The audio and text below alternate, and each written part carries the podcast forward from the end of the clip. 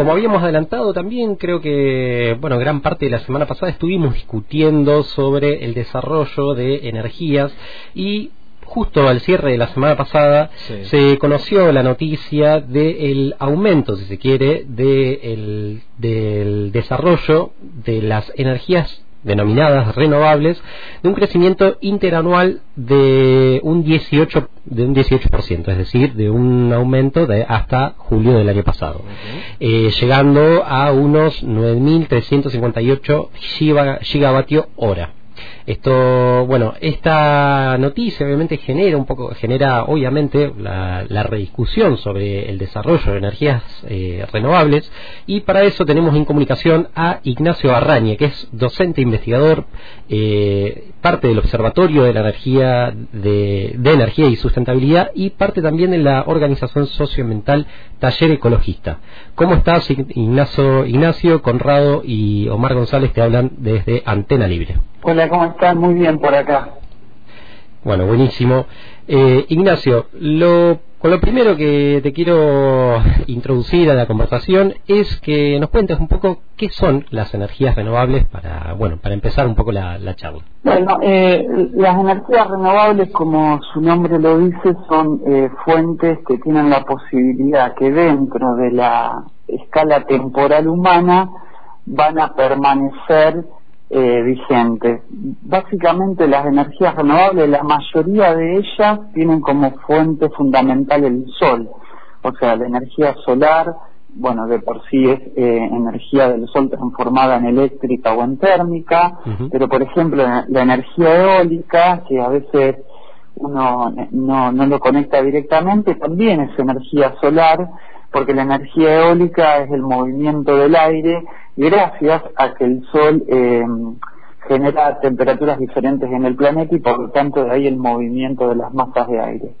Entonces, las energías renovables son energías que van a perdurar, digamos, durante una escala superior a la de la vida humana sobre la Tierra y por lo tanto en esa temporalidad eh, se le denomina renovable porque bueno la vamos a tener a disposición a diferencia de eh, los combustibles fósiles que son fuentes que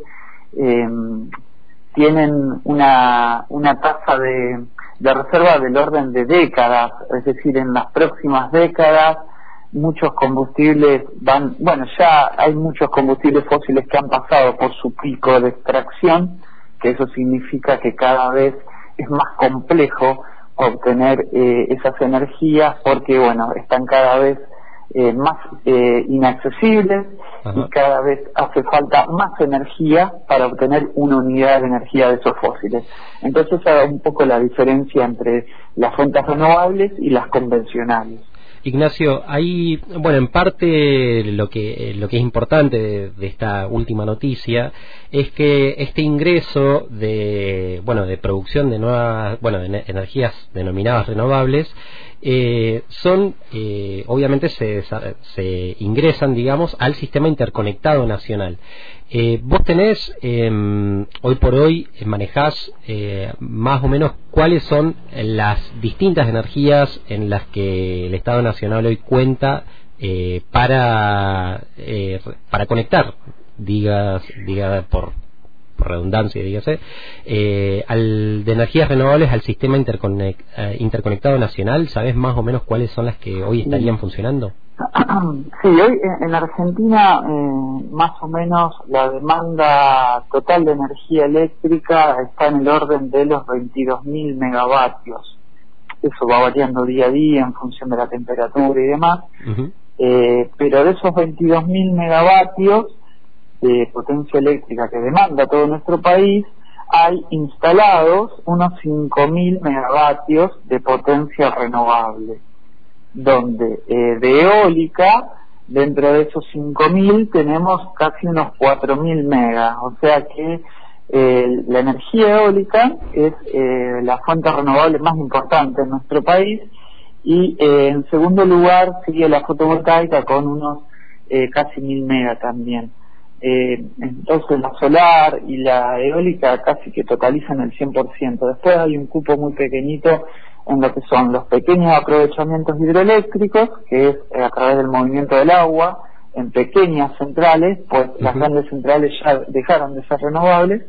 y lo otro que se denominan las agroenergías, aunque bueno, en algunos lugares se encuentran como bioenergías,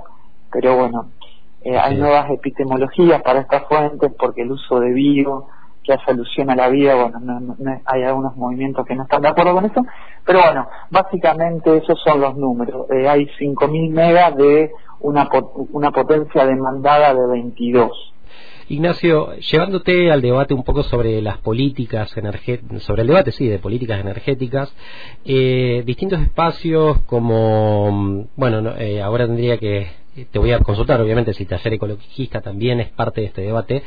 eh, que plantean la remunicipalización de las de, bueno, del manejo, digamos, de las energías en torno a eh, la participación, si se quiere, ciudadana y del pueblo en la dirección de estas políticas. Un poco eh, esto nos retrotrae a pensar eh, cómo distintas eh, dependencias que solían estar bajo el ala del Estado Nacional, como educación, eh, llevaron en la época del menemismo a la provincialización. Un poco en este debate, eh, yo lo que te quiero consultar es si llevar el debate de las energías también no trae consigo la desfinanciación también de, las políticas energéticas. Eh,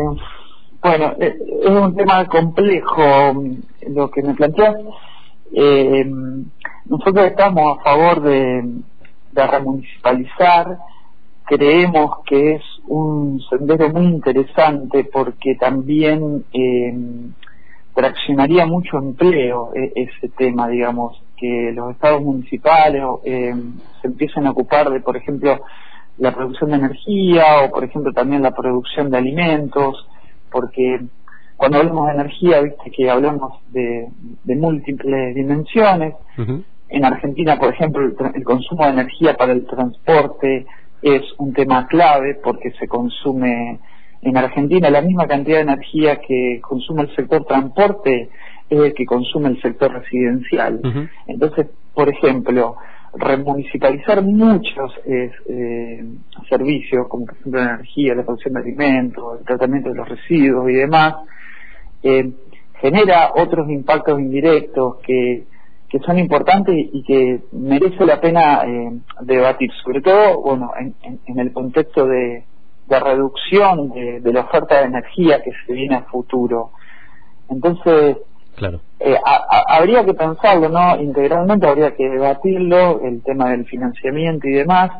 pero si pensamos eh, el contexto que se viene a futuro, que va a ser muy complejo, eh, nada, en ese marco me parece que amerita el debate. Y hay cada día más experiencias de, eh, de generación, por ejemplo, a nivel municipal, que bueno, sí, en muchos casos obviamente hay, hay, hay que ver cómo se financia eso, porque bueno, es la problemática que siempre tiene esto, pero se, se pueden empezar, porque bueno, generalmente la fotovoltaica, que es para generar energía eléctrica con el sol, tiene un costo elevado, sobre todo porque hay muchos componentes, o una parte de importada, después hay otros componentes que se pueden obtener eh, a nivel nacional, pero hay otras fuentes como la solar térmica para calentamiento de agua, que por ejemplo en la región de ustedes eh, puede ser importante, eh, que, que es un desarrollo fácil de llevar a cabo a nivel local y que puede generar ahorros. La, la solar térmica es una renovable